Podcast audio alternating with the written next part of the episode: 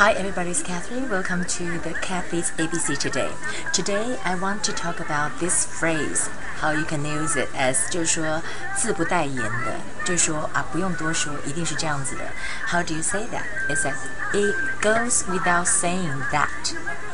好，就是说 it goes without saying that，就是说哈，哎呀，一定是这样子，must be like this. You don't have to say too, you know, too much about it, but it is the truth. I would say it goes without saying that. 你可以说 it is needless to say that，就说你不需要说啊，那一定是怎么样。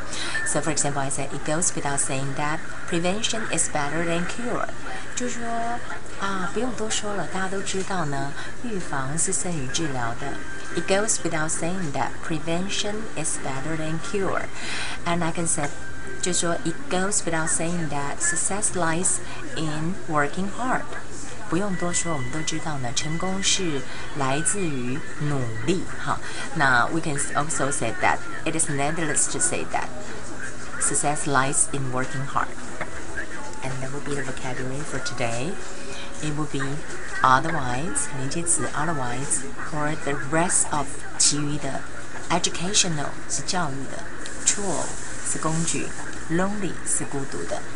and um, that would be it goes without saying that it's needless to say that it goes without saying that prevention is better than cure it's needless to say that prevention is better than cure. It goes without saying that success lies in working hard. Okay that would be the english lesson for today. Okay have a nice friday